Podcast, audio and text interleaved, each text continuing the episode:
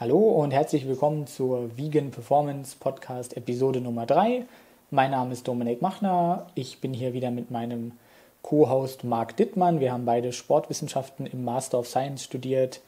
Ich studiere im Moment noch Ernährungswissenschaften im Master und wir haben uns beide auf vegane und vegetarische Sporternährung auch spezialisiert und sprechen in diesem Podcast einfach über verschiedene Themen, die allgemein zur Sporternährung so Themen beinhalten, aber eben auch dann wie heute über das Thema Vitamin B12, ein kritischer Nährstoff bei einer veganen und vegetarischen Ernährung, wie man noch vielleicht dann auch ausführlich heute besprochen bekommt. Also du bekommst sehr, sehr viele Informationen dazu, warum das eine Sache ist, über die man sich eben dann auch Gedanken machen sollte, die man auf dem Schirm haben muss, wenn man eine gesunde vegane, vegetarische Ernährung im Allgemeinen, aber auch im Sport einfach durchführen möchte.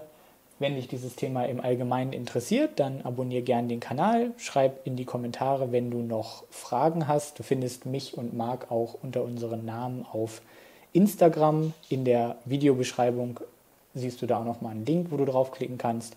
Und ansonsten wünsche ich dir viel Spaß beim Podcast. Wir dachten uns jetzt zum Jahresstart. Äh, viele versuchen vielleicht jetzt auch mit dem Veganuary äh, zu starten mit dem Veganismus. Sind diese beiden Nährstoffe, von denen viele von euch sicherlich schon mal was gehört haben, ganz gut. Und wir wollen einfach mal darüber sprechen, ähm, was diese Nährstoffe ähm, bedeuten, wofür sie wichtig sind und ähm, ja, ob sie kritisch sind, was wir dazu wissen müssen und wollen da einfach mal eine Übersicht für euch schaffen.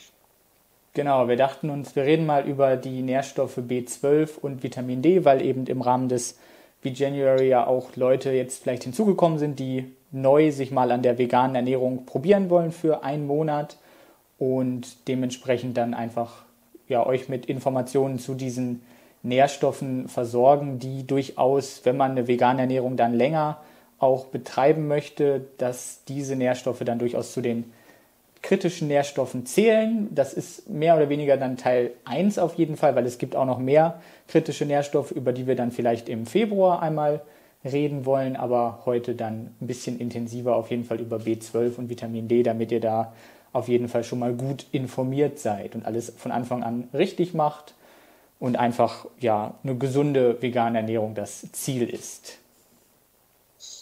Genau, dann würde ich sagen, lasst uns doch direkt starten beim Vitamin B12. Was gibt es da für, für Formen? Äh, wo kommt es vor und wie wird das überhaupt aufgenommen, wenn wir das ähm, durch unsere Ernährung reinkriegen? Also Vitamin B12 hat wie jedes Vitamin auch dann auch noch einen etwas chemisch klingenden Namen. Das ist das sogenannte Cobalamin. Und je nachdem, welcher sogenannte Rest dort angehängt ist, hat man dann einen weiteren Namenszusatz und das ist dann zum Beispiel Cyanocobalamin, Adenosylcobalamin, Hydroxycobalamin oder Methylcobalamin. Warum das wichtig ist, darauf kommen wir auf jeden Fall noch darauf zu sprechen.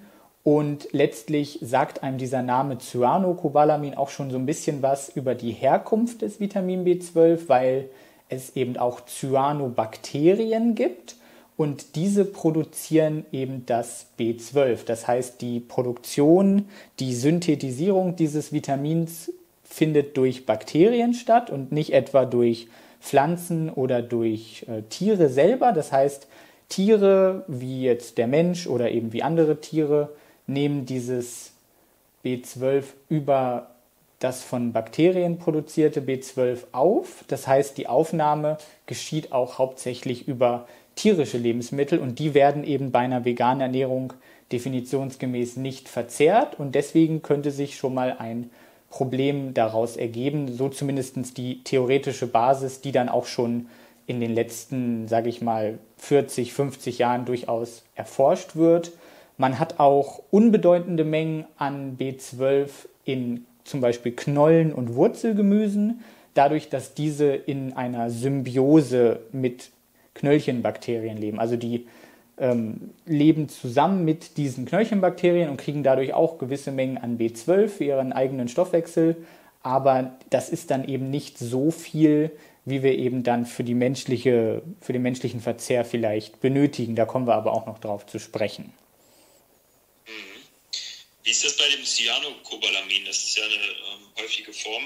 Da kam mir schon mal die Frage auf, ob äh, Cyano, ob das mit Cyanid äh, zusammenhängt und äh, deswegen giftig sei. Wie sieht es da, da aus, Dominik? Ja, da ist auf jeden Fall Cyanid drin und das ist eben auch dann per Definition giftig, aber bei der Toxizität kommt es eben auf die Menge an, die man so aufnimmt.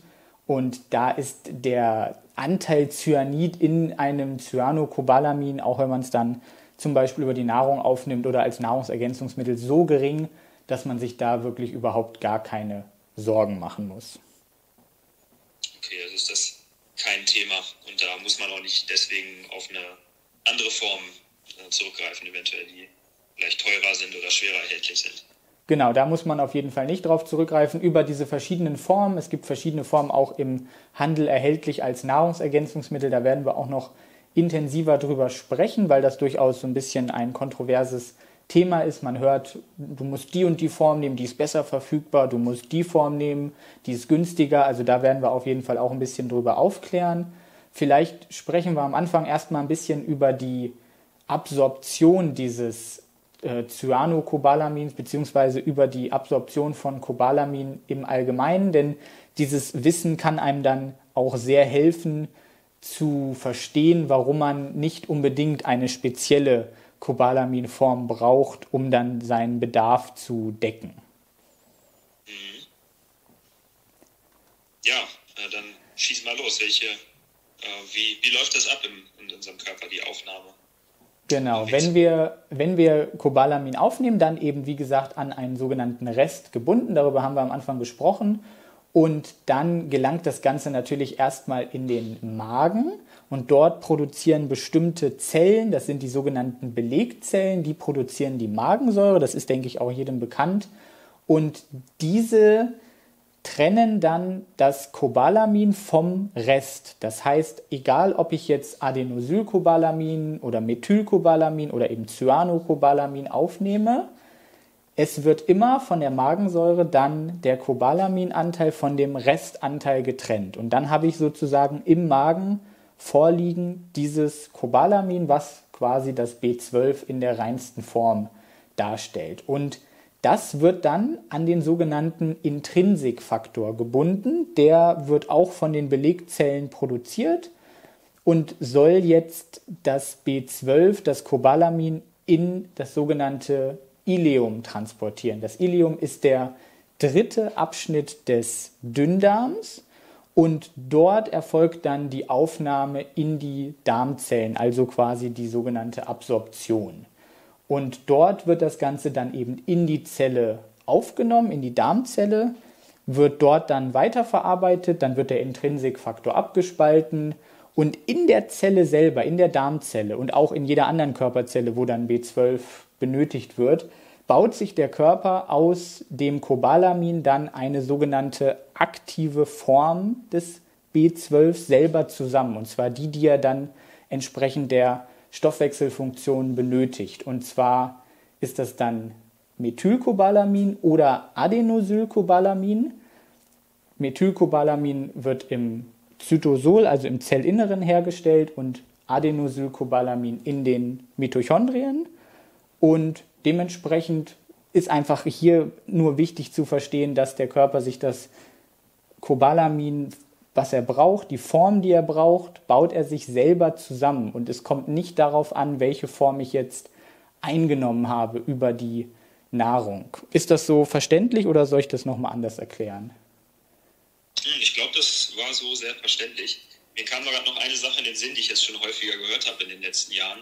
Und zwar diese Theorie, dass äh, das B12 quasi auch von äh, Bakterien, die wir im Dünndarm haben, aber im oberen Trakt äh, auch produziert wird in kleinen Mengen und dass das, wenn man ja eine gute Darmflora hätte, dass es eventuell dann auch ausreichend wäre, über diese Produktion, die halt dort, dort stattfindet, das Ganze, Ganze aufzunehmen. Du hast jetzt aber gerade gesagt oder darauf hingewiesen, dass es wirklich im unteren Dünndarmtrakt ja erst aufgenommen wird, das Vitamin B12. Also da können wir vielleicht dann auch nochmal an der Stelle glaube ich, darauf hinweisen, dass das äh, Unsinn ist, dass man da auf die Eigenproduktion vertrauen darf, was das B12 angeht. Bei uns Menschen ist das so, dass die Produktion von B12 auch stattfinden kann, weil wir eben auch ein Mikrobiom haben. Wir haben Bakterien, die in unserem Dickdarm leben. Und der Dickdarm liegt aber vom Weg her hinter dem Dünndarm. Und unser Verdauungstrakt ist im besten Fall eine Einbahnstraße. Also alles, was mal im Dickdarm war, was dann auch hinten rauskommen soll, das soll jetzt nicht wieder zurück in den Magen und in die Speiseröhre. Also das Ganze ist einfach eine Einbahnstraße. Und deswegen kann das B12, was im Dickdarm produziert wird, nicht eine Etage vorher dann im letzten Teil des Dünndarms aufgenommen werden. Und deswegen ist es einfach so, dass das B12, was ich im Dickdarm selber produziere, einfach ausgeschieden wird und nicht im Dünndarm aufgenommen werden kann. Genau so war die Theorie, das hatte ich gerade verwechselt. Ähm, ist, glaube ich, ein sehr, sehr wichtiger Hinweis an der Stelle, auch vielleicht für Neue, die äh, jetzt damit anfangen und von irgendwelchen Seiten aus der veganen Szene hören, dass man ähm, ja, über das gute Mikrobiom im Dickdarm dann seinen B12-Bedarf äh, decken könnte und es dann reicht, wenn man irgendwie äh, ganz selten mal ein Supplement oder so nimmt. Genau.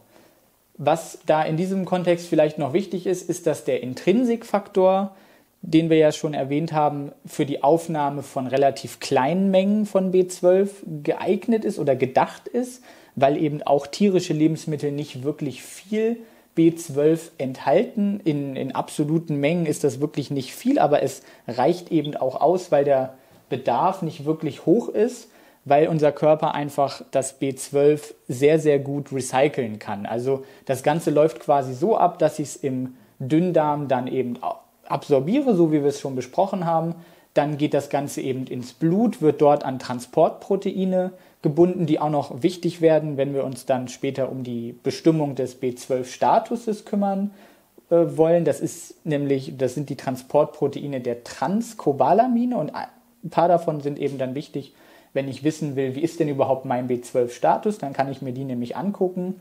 Diese Transportproteine transportieren dann das B12 zur Leber, wo es gespeichert wird. Von der Leber geht es dann über die Gallensäure, die in der Leber transportiert wird, wiederum in den Dünndarm. Und dann geht das ganze Spiel eigentlich fast komplett von vorne los. Dann geht es wieder in den äh, letzten Teil des Dünndarms, dann wird es wieder absorbiert. Und so habe ich eigentlich eine fast komplette Wiederaufnahme des B12, weswegen der eigene Bedarf eben wirklich minimal ist, die Leberspeicher relativ groß und man deswegen auch noch nicht sehr schnell einen Mangel bekommt, sondern möglicherweise dann erst nach zwei bis drei Jahren einer komplett veganen Ernährung, ohne dass man sich um die Versorgung da kümmert. Mhm. Das wird dann auch noch gleich äh, interessant für den äh, Themenblock mit der Bedarfsdeckung und auch mit der Dosierung, wo es ja auch ähm, teilweise Kontroverses zu gibt ähm, dass da die äh, Supplements teilweise zu hoch dosiert sind. Aber da kommen wir ja sicherlich gleich auch noch drauf zu sprechen, richtig? Genau, wir sprechen auf jeden Fall noch über Supplements. In diesem Kontext ist vielleicht auch noch wichtig, dass, wie gesagt, eben der Intrinsikfaktor für die Aufnahme von relativ kleinen Mengen B12 geeignet ist. Und wenn wir dann über größere Mengen von B12 reden, dann wird eben weniger absorbiert und das wird dann aber über eine sogenannte passive Diffusion passieren. Also da brauchen wir den Intrinsikfaktor nicht. Dafür brauchen wir dann aber eine etwas größere Menge und darüber werden wir dann im weiteren Verlauf auch noch sprechen. Mhm. Okay, glaube ich, haben wir schon mal einen ganz guten äh, Überblick gegeben über die Formen, das Vorkommen und auch wie das Ganze aufgenommen wird dann im Körper. Ähm, wie sieht es aus mit den Funktionen vom B12? Wofür brauchen wir das eigentlich? Wofür ist das da? B12 gehört ja zu den sogenannten wasserlöslichen Vitaminen und da gehören eben noch andere B-Vitamine unter anderem zu, zum Beispiel Vitamin B1, B2, Niacin, Liponsäure, Pantothensäure, Vitamin B6 oder auch Biotin. Und die erfüllen fast alle in irgendeiner Form Aufgaben im Energiestoffwechsel.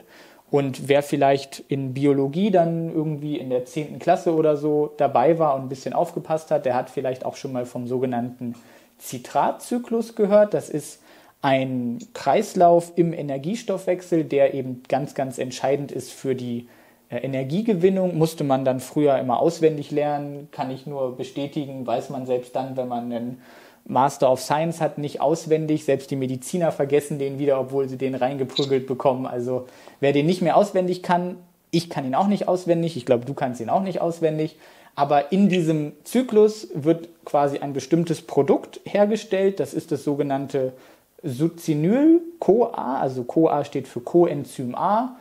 Und das wiederum ist dann in der Weiterverarbeitung wichtig für die Synthese von Hämoglobin. Und Hämoglobin ist ein Bestandteil der Blutzellen, der Erythrozyten, der roten Blutkörperchen und ist für die Bindung und den Transport unter anderem von Sauerstoff nötig und erfüllt damit einfach eine ganz essentielle Funktion, weil Sauerstoff eben auch benötigt wird, um Energie zu produzieren. Also wir kriegen quasi Blutbildungsstörungen, wenn wir kein, keine ausreichende B12-Zufuhr haben. Und dann kann ich sogar eine Anämie bekommen. Also ich kann nicht nur eine Anämie, eine Blutarmut bekommen, weil ich einen Eisenmangel habe, sondern eben auch durch einen B12 oder Folat, Folsäuremangel. Und dadurch kriege ich dann eben eine bestimmte Anämieform, über die wir aber nicht weiter sprechen müssen. Weiterhin wird B12 benutzt in diesem Kontext auch, um bestimmte ungerade Fettsäuren und Aminosäuren abzubauen. Müssen wir auch nicht im Detail darüber sprechen, welche das sind, aber quasi für Fettsäure und für Aminosäurestoffwechsel ist das wichtig und eben auch im sogenannten Homozysteinstoffwechsel. Homozystein ist ein Stoffwechselendprodukt, was auch anfallen kann und dann die Gefäße meinetwegen schädigen kann. Und deswegen ist es einfach so, dass wir ja, Blutbildungsstörungen bekommen. Wir können Probleme mit der Gefäßgesundheit bekommen, wenn wir nicht genug B12 haben. Und was aber vielleicht das Aller, Allerwichtigste ist, ist, dass B12 auch mit dem Folatstoffwechsel interagiert und das ist sehr wichtig für das Nervensystem. Und wenn das Nervensystem nicht genügend B12 und Folat, Folsäure hat, dann bekommen wir teilweise irreversible, also unumkehrbare neuronale Schädigungen, die dann mit einem Kribbeln, mit einem Taubheitsgefühl, mit Missempfindungen, einer sogenannten Polyneuropathie auch einhergehen können. Und das ist eigentlich das, was man wirklich hauptsächlich neben so einer Anämie verhindern muss, wenn man sich vegan ernährt. Und deswegen müssen wir eben über B12 auch mal sprechen. Ich denke, man sieht, es ist wirklich äh, überaus wichtig, dass man äh, B12 zu sich nimmt, wenn man jetzt gerade die, diese Funktion äh, gehört hat. Ähm, aber die Bestimmung, wie kann ich denn überhaupt feststellen, ob ich ähm, gut versorgt bin mit äh, Vitamin B12? Was gibt es da für Möglichkeiten? Ja, das ist ganz spannend, weil wir vielleicht nochmal generell auch über biologische Marker der Nährstoffzufuhr sprechen müssen, weil man kommt tatsächlich an vielen Stellen und auch wenn man sich länger mit veganer, vegetarischer Ernährung beschäftigt und sei es nur als selbst so Essender, dann wird man zwangsläufig nicht herumkommen um das Thema Blutanalyse. Und dann gibt es eben ein kleines Blutbild, das hat man vielleicht schon mal machen lassen, oder ein großes Blutbild. Und dann gibt es aber immer wieder auch Leute, die einem einfach viel umfassendere Analysen anbieten, wo dann zu allen möglichen Nährstoffen irgendwelche Werte herauskommen und dann muss man sich aber die Frage stellen, ist das überhaupt ein geeigneter Wert, um diesen Status bestimmen zu können? Und tatsächlich haben wir für viele Nährstoffe keine adäquaten Blutparameter, um das eben adäquat bestimmen zu können, weil das Blut hat eben einfach einen bestimmten Level vielleicht. Das ist beim B12 genauso. Da ist der B12-Wert im Serum zum Beispiel der, der standardmäßig bestimmt wird. Aber uns interessiert ja eigentlich nicht primär vielleicht, wie viel im Blut vorhanden ist, sondern wie viel ist denn in den Zellen vorhanden, die das, die das brauchen. Also wie viel ist meinetwegen in der Leber, wie viel ist in unseren Gehirnzellen, in unseren Nervenzellen meinetwegen vorhanden. Und da ist die Frage, spiegelt das, man nennt das Kompartiment, also der Bereich, den ich messe, spiegelt der das wieder, was ich eigentlich wissen will. Und da ist eben der B12-Wert im Serum nicht wirklich gut geeignet, weil der B12-Anteil im Blut eben hauptsächlich an Proteine gebunden ist, was wir ja schon besprochen haben, nämlich an die sogenannten Transcobalamine. Und deswegen ist der B12-Wert im Serum erst dann sehr niedrig, wenn wirklich schon ein echter Mangel vorliegt. Das heißt, der könnte auch noch normal sein, vielleicht so im, im normalen, niedrigen, mittleren Bereich und trotzdem habe ich schon einen Mangel, einfach weil der B12-Wert im Serum sehr ungenau ist. Mhm. also durchaus eine Herausforderung, was die Bestimmung des B12-Wertes angeht. Ich hatte das auch ähm, jetzt schon mehrfach in den letzten Jahren, dass ich darauf hingewiesen habe oder gebeten habe ähm, von meiner Ärztin oder wo ich auch immer war, den B12-Wert äh, messen zu lassen. Und dann kam auch immer nur der, der oder wurde nur der B12-Serumwert gemessen. Einmal hatte ich jetzt auch schon den anderen Wert äh, messen lassen, da kannst du auch nochmal drauf eingehen. Aber das wird äh, wirklich oft äh, vernachlässigt oder es ist nicht bekannt, einfach selbst bei Ärzten und Ärztinnen, dass man da äh, mit dem Serumwert äh, nicht so weit kommt. Ne? Genau, es ist einfach so, dass das keine Standardmessung ist und sich die Ärzte vielleicht auch nicht unbedingt dann mit veganer, vegetarischer Ernährung im Detail auskennen. Die müssen ja einen Haufen andere Sachen wissen und jetzt nicht unbedingt auch noch äh, worauf sie jetzt auch noch bei den Veganern, Vegetariern achten müssen. Also wissen es leider nicht alle, es sei denn, man findet eben Ärzte und Ärztinnen, die sich da wirklich ein bisschen spezialisiert drauf haben. Es ist auch eine Selbstzahlerleistung, das heißt, es wird in den meisten Fällen, außer vielleicht über ein Bonusprogramm oder so, nicht von den Krankenkassen übernommen. Und in den meisten Fällen, wenn man eben jetzt nicht Veganer oder Vegetarierin ist, dann braucht man auch wirklich den B12-Wert nicht standardmäßig checken, weil der eben im Normalfall einfach mit einer normalen Mischkost gut ist. Wenn man jetzt keine Darmerkrankungen hat oder vielleicht auch schon ein bisschen älter ist oder so, dann ist der einfach meistens gut oder es keine Anzeichen für eine Anämie irgendwie gibt. Von daher ist es auch nicht so, dass man jetzt als Arzt, als Ärztin leichtfertig eine Körperverletzung begeht und einfach Blut abnimmt. Da, da muss eine Indikation für vorliegen. Und deswegen ist das vielleicht, das sind vielleicht so die Gründe, warum es da diese Probleme bei der Bestimmung des B12-Statuses gibt. Wenn man wirklich sagt, ich möchte den jetzt genauer wissen, dann kann ich mir das sogenannte Holotranscobalamin angucken. Das sind eben diese Transportproteine für das B12. Davon gibt es drei Stück und die zeigen innerhalb von einer Woche bis mehrere, Mo bis mehrere Monate an, wie gut der B12-Status ist. Und meistens guckt man sich dann eben einen von diesen an, Holotranscobalamin 2 zum Beispiel zeigt innerhalb einer Woche schon an, ob es da Änderungen gegeben hat und Holotranscobalamin 1 und 3 zeigen auch über mehrere Monate hinweg an, ob es da Probleme bei der Versorgung gibt. Interessant, dass es da sogar noch verschiedene Formen beim Holotranscobalamin gibt. Das wusste ich jetzt auch noch gar nicht. Das hatte ich auch, auch nur einmal bisher gemessen.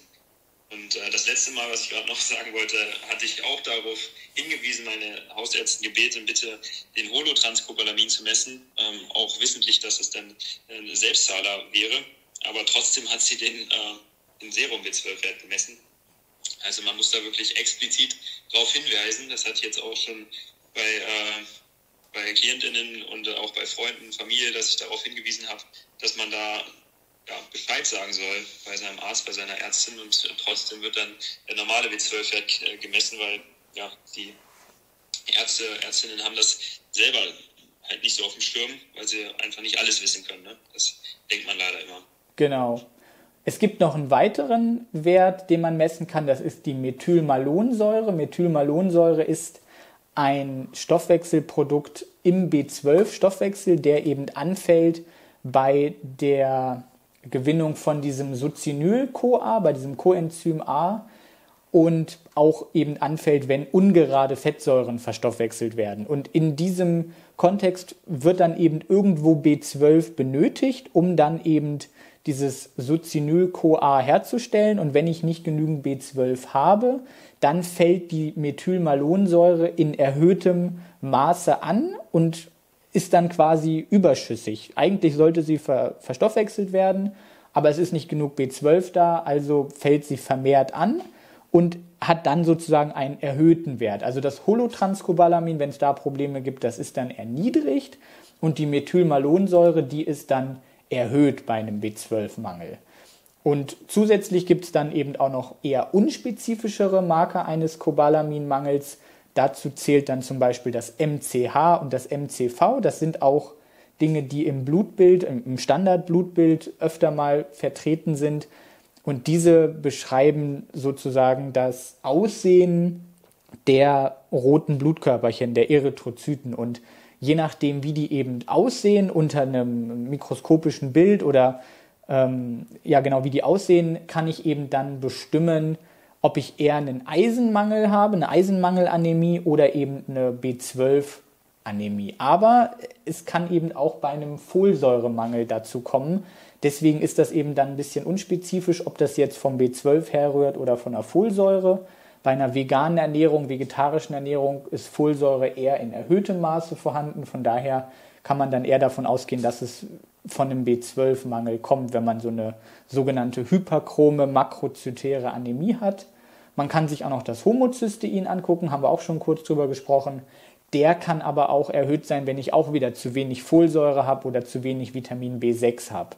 Also das ist auch eher unspezifisch und deswegen kann das Hinweise geben, ist aber nicht wirklich aussagekräftig jetzt spezifisch für einen B12-Mangel. Nicht so gut wie jetzt Methylmalonsäure oder Holotranscobalamin. Mhm.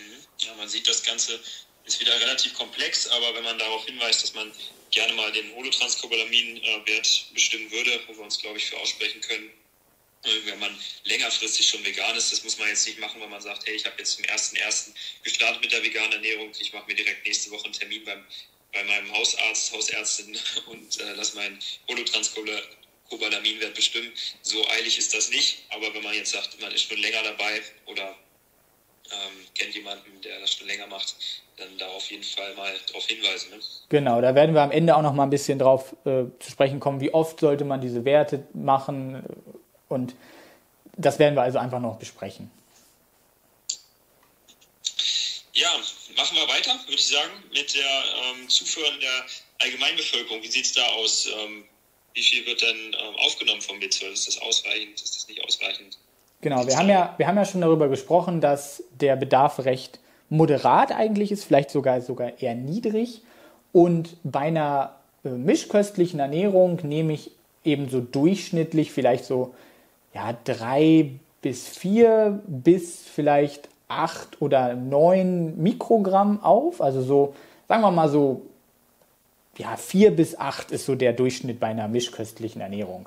Bei einer vegetarischen Ernährung sind es dann schon nur noch 1,6 bis vielleicht auch 6,5. Das kommt dann darauf an, wie die vegetarische Ernährung gestaltet ist. Ist die eher sehr pflanzenbasiert oder kommen da eher noch viele tierische Lebensmittel wie Eier und Milchprodukte eben auf den Tisch. Und bei einer veganen Ernährung ist es wirklich teilweise null, also gar nichts. Und manchmal wird in den Studien auch von 2,7 Mikrogramm gesprochen, weil dann irgendwie, wir werden noch darauf zu sprechen kommen, dann Pilze und Algen und solche Sachen dann irgendwie kombiniert werden und dann kommt man auf irgendwie so einen Wert. Das ist aber auch so ein bisschen schwammig, weil das eben über Fragebögen gemacht wird und der Gehalt wiederum sehr stark schwankt in den Lebensmitteln. Also auf diese 2,7 Mikrogramm würde ich mich da absolut nicht verlassen und tatsächlich eher von ja, null tatsächlich ausgehen. Es ist eine gute, ein guter Ansatzpunkt, wenn man tatsächlich einfach mal von null ausgeht und darauf basierend seine Entscheidungen trifft bei einer veganen Ernährung. Und der Bedarf sind jetzt eben 4 Mikrogramm. Das heißt, ne, Männer und Frauen bei einer Mischkost mit 4 bis 8 Mikrogramm sind ganz gut versorgt, das reicht. Und bei einer vegetarischen Ernährung manchmal ja, manchmal nein. Und bei einer veganen Ernährung muss man einfach sagen, nein, es reicht absolut nicht, ist eigentlich nicht vorhanden, die Zufuhr. In dem Fall unstrittig, die Aufnahme ist zu niedrig bei vegan Lebenden und äh, da kommt man um eine Supplementation nicht drum herum. Genau, da werden wir auch noch drüber sprechen, weil es gibt ja Studien, die den Status dann bestimmt haben und was da so rausgekommen ist oder was passiert, wenn man auf eine vegane Ernährung umstellt. Da werden wir drüber sprechen. Also das sind keine höchst theoretischen Überlegungen, sondern das ist schon wirklich gut untersucht. Gut, äh, machen wir, würde ich sagen, erstmal weiter mit der Zufuhr im Sport. Wie sieht es da aus, um die Überleitung auch dazu zu finden? Ja, wir sind hier ja auch ein Sport-Podcast. Das heißt, wir wollen uns natürlich auch über Sport unterhalten. Das, was wir bisher so gemacht haben, das betrifft eigentlich die Veganer, Vegetarier in, im Allgemeinen. Aber wir wollen natürlich auch über B12 im Sport einmal sprechen. Dann hauptsächlich erstmal bei MischköstlerInnen, weil es eben zu den VeganerInnen in Bezug auf das B12 im Sport nur eine einzige Studie gibt. Aber die werden wir uns auch noch anschauen. Schauen wir uns erstmal an, wie die Zufuhr so im Sport ist. Ich habe ja gesagt, dass die MischköstlerInnen eigentlich ganz gut versorgt sind und meistens essen SportlerInnen eben mischköstlich. Und deswegen ist die Zufuhr auch bei Männern in den allermeisten Sportarten ausreichend. Es gibt so ein paar Ausreißer beim Laufen, also beim Laufsport. Schiedsrichter führen teilweise zu wenig B12 zu und auch Jockeys, also im, im Pferdesport, die, die Reiter, die führen auch teilweise zu wenig B12 zu. Bei den Frauen sind es auch die Jockeys, da ist es im Fußball teilweise so oder beim CrossFit, aber auch die Frauen sind meistens ausreichend mit B12 versorgt. Das klingt ja erstmal ganz, ganz gut. Ähm, wie sieht es äh, aus ähm, bei, bei anderen Ausdauerathleten? Äh, haben wir da auch Daten? Ja, wir haben Daten jetzt ja nur über die Zufuhr gesprochen. Und eigentlich müssten wir ja aber über den Status sprechen. Also müsste man sich ja eine Studie angucken, die dann mal Methylmalonsäure oder Holotranscobalamin oder andere Dinge bestimmt hat. Und da gibt es tatsächlich auch noch nicht so viel. Ich habe tatsächlich nur eine Studie gefunden, wo man sich mal den B12-Status von Ausdauersportlern angeguckt hat. Und die hat man dann eben verglichen mit Nichtsportlern. Und dann hat man sich eben den äh, Serum B12-Wert, die Methylmalonsäure und das Holotranscobalamin 2 angeguckt. Und das Ergebnis ist so ein bisschen verwirrend, weil die Methylmalonsäure erhöht ist, was eigentlich für einen Mangel spricht. Das Holotranscobalamin 2 ist aber auch erhöht und das spricht gegen den Mangel. Also ist so ein bisschen verwirrend, kann ich nicht wirklich viel mit anfangen, kann ich eigentlich jetzt kaum mehr zu sagen, außer dass das komisch ist.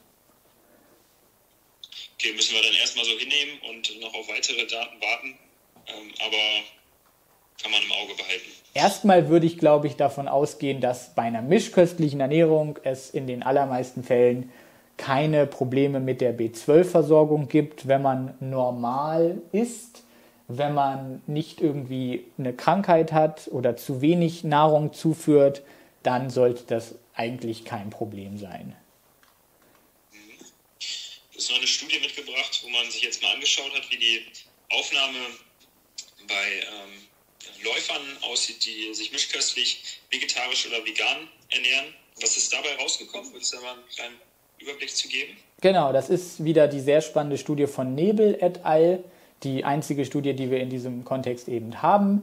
Und da ist herausgekommen, dass Mischköstler innen, die eben dann laufen, 4 bis 6 Gramm B12 aufnehmen. Also auch wieder im total ausreichenden Bereich.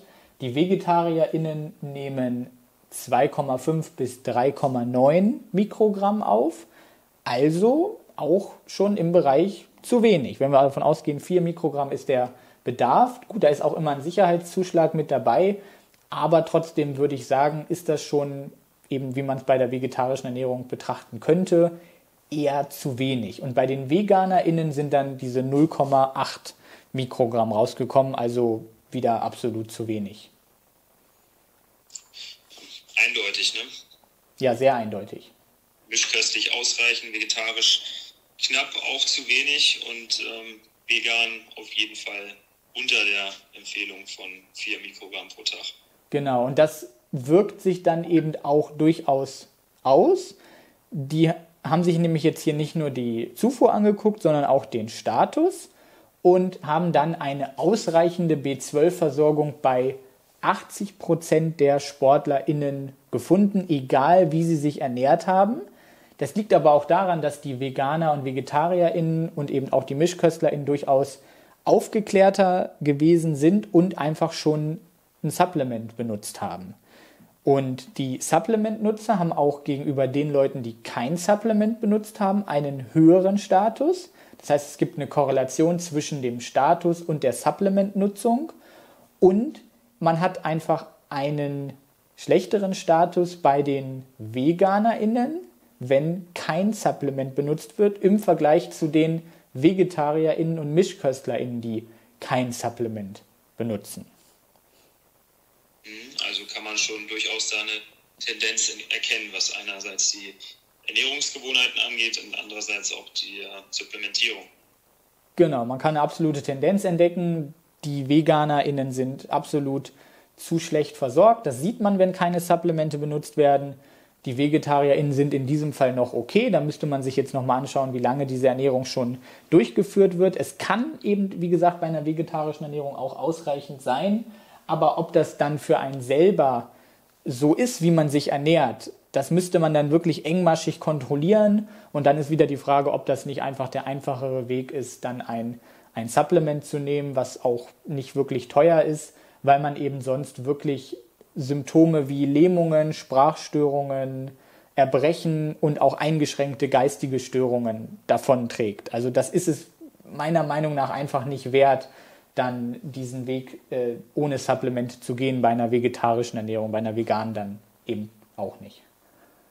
Wenn man dann auch nochmal hervorhebt, dass das Ganze irreversibel ist, also unumkehrbar, genau. äh, ist das, glaube ich, äh, Argument genug zu sagen, ich nehme da auf jeden Fall das äh, Supplement für ein paar Euro im Monat. Äh, das äh, sollte man sich dann durchaus überlegen.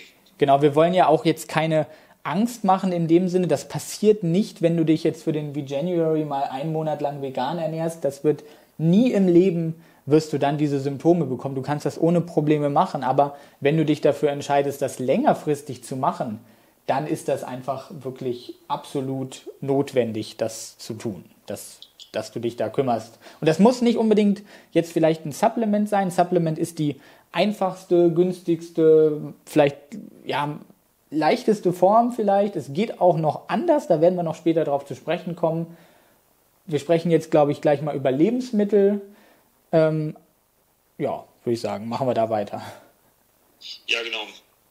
Mit der Abdeckung, wie lässt sich die äh, B12-Zufuhr decken? Was äh, gibt es da für Daten, die du mitgebracht hast? Ja, ich habe erstmal eine Studie mitgebracht, die finde ich sehr exemplarisch zeigt, was eben auch schon nach relativ kurzer Zeit passiert, wenn man sich vegan ernährt. Denn wir könnten wirklich über ganz viele Studien sprechen, die massive B12-Mangelsymptome bei einer längerfristigen veganen Ernährung festgestellt haben. Ich habe jetzt aber eine Studie rausgesucht, die einfach mal sich MischköstlerInnen genommen hat. Die haben sich vier Wochen lang vegan ernährt ohne Supplemente, also quasi das Modell wie January und dann hat das Holotranscobalamin 2 schon nach vier Wochen eine niedrigere Konzentration registriert. Also auch wenn man dann noch keinen Mangel hat, der sich bemerkbar macht, fängt es schon nach vier Wochen an, schlechter zu werden mit einer veganen Ernährung, wenn man nicht sich darum kümmert und zum Beispiel supplementiert. Doch schon relativ schnell erkennbar, auch wenn das jetzt noch weit entfernt ist von einem, einem echten Mangelzustand. Genau, es, es beginnt einfach dann schon, man kann das dann tatsächlich schon sehen. Und es gibt auch diverse Studien, vielleicht wirst du im Laufe deiner, deiner veganen, vegetarischen Laufbahn diesen Studien auch mal begegnen, wo dann Leute ähm, kommen mit hier, ich habe eine Studie, da hat man aber B12 in Tee entdeckt oder hier, da hat man was in Algen wie Chlorella oder Spirulina entdeckt oder hey, du könntest ja Sauerkraut essen, das ist ja fermentiert, also sind da auch Bakterien am Werk, da ist auch B12 drin.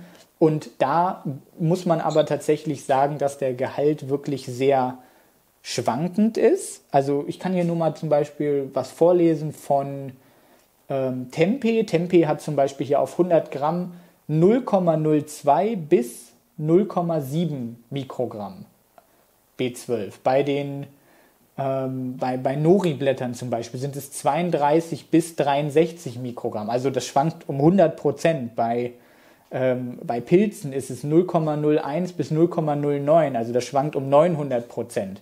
Und sich da jetzt das herzunehmen und irgendwie mit dem höchsten Gehalt, der dann möglicherweise drin ist, das auszurechnen, wie viel du davon essen müsstest, das ist einfach nicht praktisch. Ich esse jetzt nicht so und so viel 100 Gramm Nori oder so und so viel Sauerkraut oder so und so viel Pilze jeden Tag, das ist einfach nicht praktikabel und das ist auch nicht sinnvoll und das gibt es auch genug Studien, die zeigen, dass das nicht funktioniert.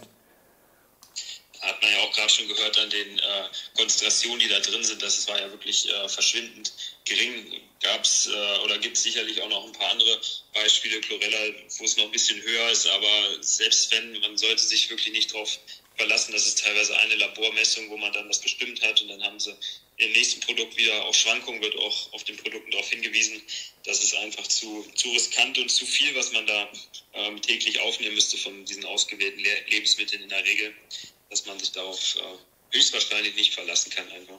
Genau, man hat einfach entweder einen sehr stark schwankenden Gehalt, dann müsste man das wirklich regelmäßig, und ich meine dann von jeden Tag, weil der Bedarf ist ja jeden Tag da, müsste ich das jeden Tag essen. Da ist dann wieder die Frage, ist das praktisch?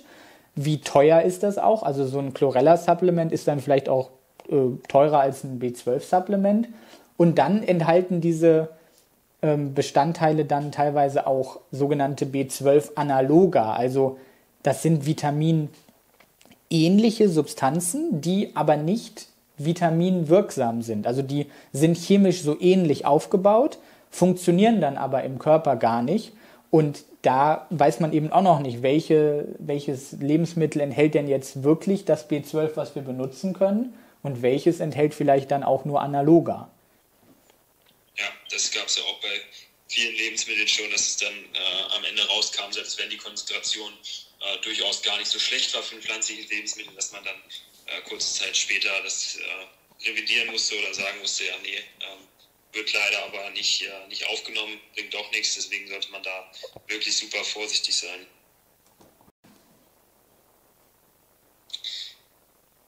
Gut, dann würde ich sagen, lass uns mal auf die Dosierung, du hast gerade schon ähm, darüber gesprochen, äh, zu sprechen kommen. Ja, gibt es ja auch ähm, schon ein paar Daten, ähm, wie man B12 äh, in welcher Form dosieren kann und wie sich das auswirkt. Genau, es gibt hier zum Beispiel eine Studie, die hat einfach mal sich zwölf Wochen lang Veganer und VegetarierInnen genommen und die hatten dann eben auch schon einen leichten B12-Mangel und dann haben die einfach mal entweder 350 Mikrogramm oder 2000 Mikrogramm pro Woche bekommen und das Ergebnis ist eben, dass das B12 im Serum ansteigt, das Holotranscobalamin steigt und es gibt keinen Unterschied zwischen den Gruppen. Also 3500 versus 2000 macht keinen Unterschied. Also von der Dosierung trotzdem schon sehr hoch, würde jetzt jemand sagen, der äh, noch diese 4 Mikrogramm im Kopf hat.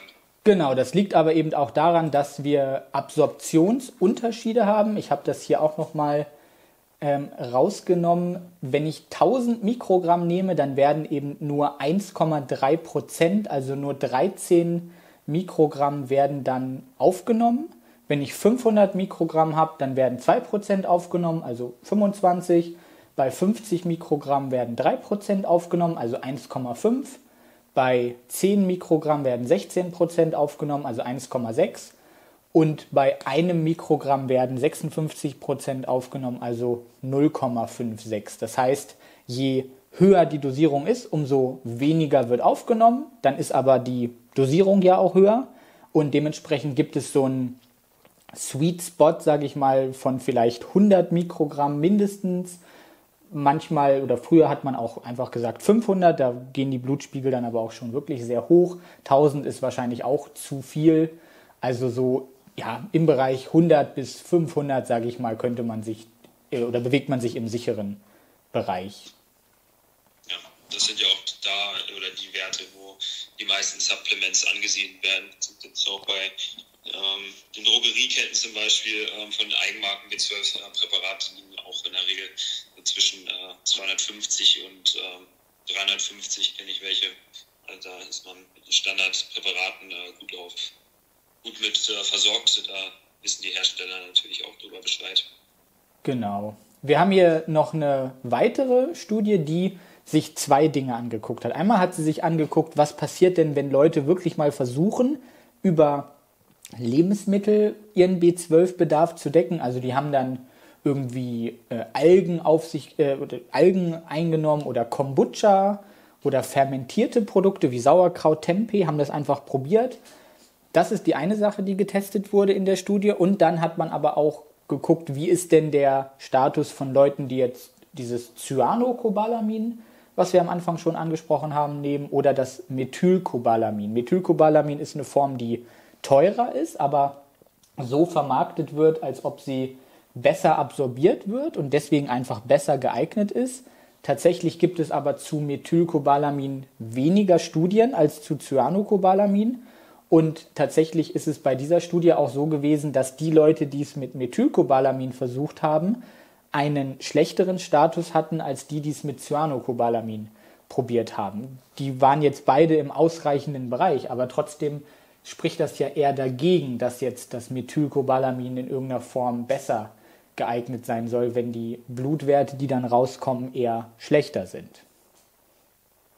Ist interessant, davon hatte ich jetzt auch noch nicht gehört. Viele Hersteller sind jetzt wirklich auch dazu übergegangen, vom Cyanocobalamin wegzugehen und äh, eher das Methyl- oder Adenocobalamin zu nehmen, ähm, was ja wirklich um einiges teurer auch ist. Ne?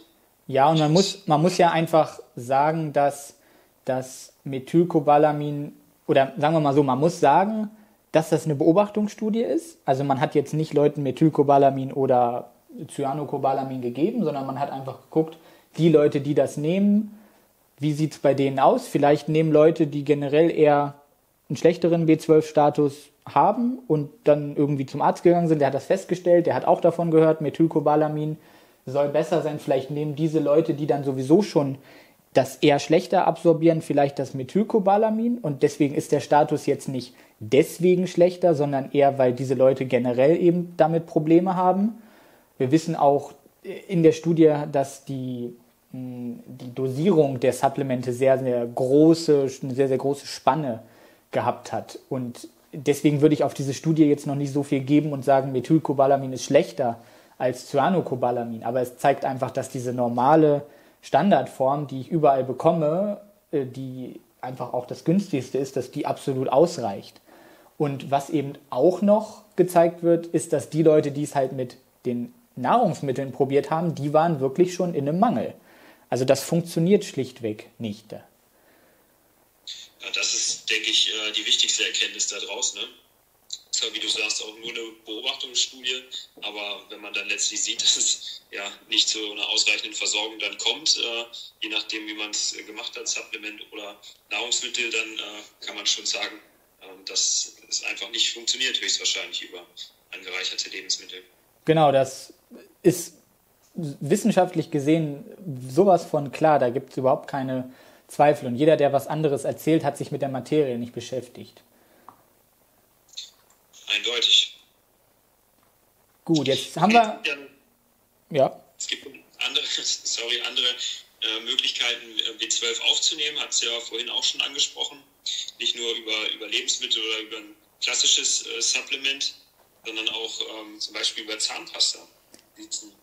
Damit aus? Genau, Zahnpasta ist auch möglich. Da gibt es zwei Studien. Da hat man einfach mal entweder jüngere Leute genommen oder ältere Leute, VeganerInnen auch und hat die zwölf Wochen lang eine Zahncreme ähm, nehmen lassen mit B12.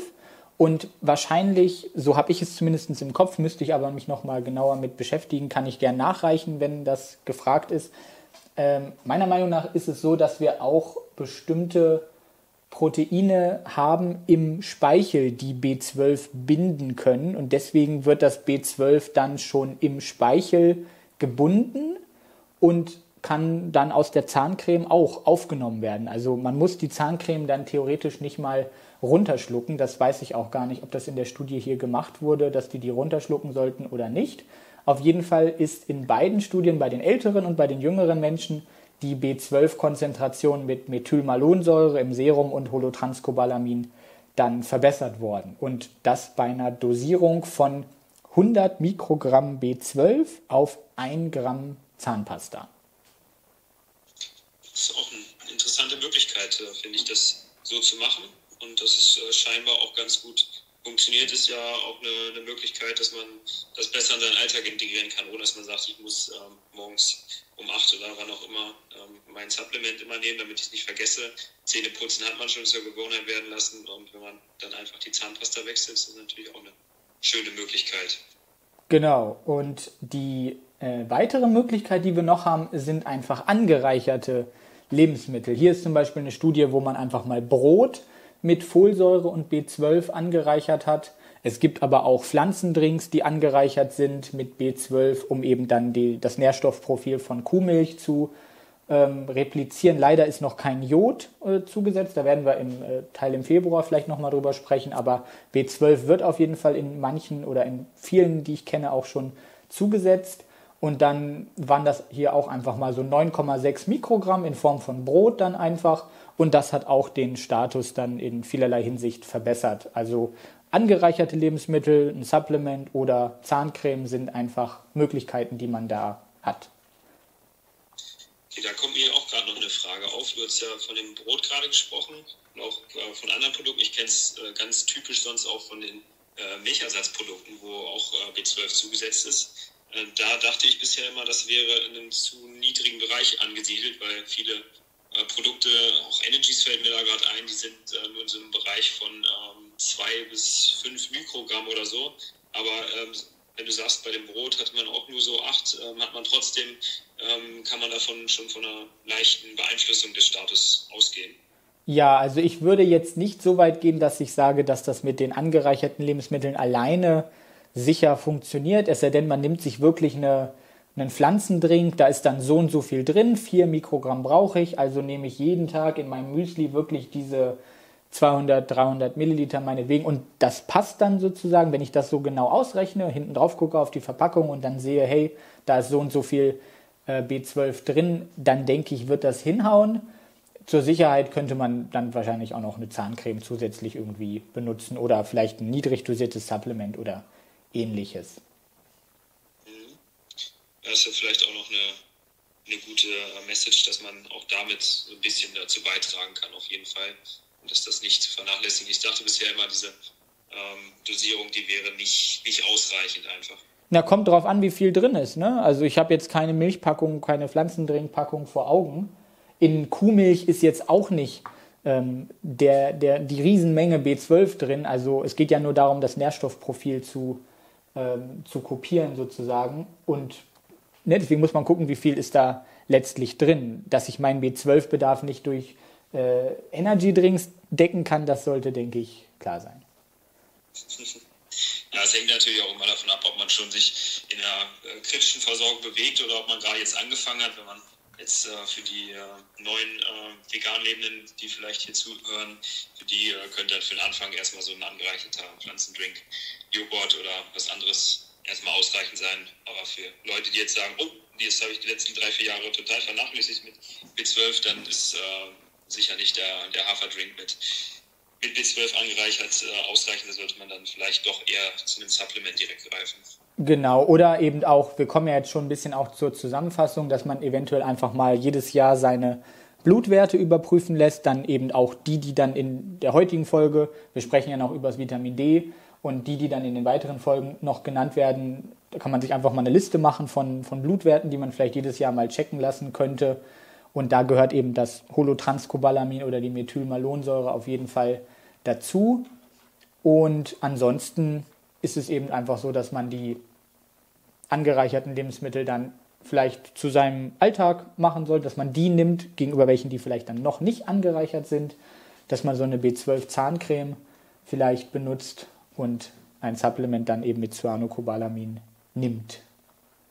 Ja, und da ist man dann auch mit den bisherigen oder mit den ähm, Supplementen, die man am Markt findet, in den Drogerien zum Beispiel, die auch deutlich günstiger sind als von, von anderen Herstellern, die jetzt äh, vielleicht im Internet zu finden sind, ist man auf jeden Fall gut versorgt. Da braucht man nicht ähm, irgendwie sofort die andere Form ausprobieren. Da ist man mit dem Cyanocobalamin auf jeden Fall gut dabei. Das ist gut erforscht. Und eine letzte Sache vielleicht noch, das hat sich auch in der einen Studie herausgestellt und den anderen auch, dass es besser ist, wenn man eher vielleicht auf einer täglichen Basis supplementiert, als jetzt vielleicht jede Woche. Theoretisch ist das auch möglich, weil eben B12 dann gespeichert wird in der Leber und so weiter. Aber trotzdem scheint es in irgendeiner Form besser zu sein und ist eben auch dann vielleicht natürlicher, wenn man doch jeden Tag diese 4 Mikrogramm hat, als wenn man dann vielleicht pro Woche, also mal 7, dann 28 Mikrogramm hätte oder äh, man rechnet sich das dann aus mal 30 und hat dann irgendwie 120 im Monat oder so und nimmt dann einmal. Das würde ich dann, glaube ich, eher nicht machen aufgrund dieser Absorptionsthematik dann. Ja, also eine, lieber eine kontinuierliche Versorgung als ähm, in hohen, höheren Dosierungen dann mal selten, weil man denkt, äh, dann habe ich das direkt in einem weg. Genau. Gut, ja, passt das erstmal, würde ich sagen, zu Vitamin B12. Würde ich sagen. Würde ich auch sagen, ja.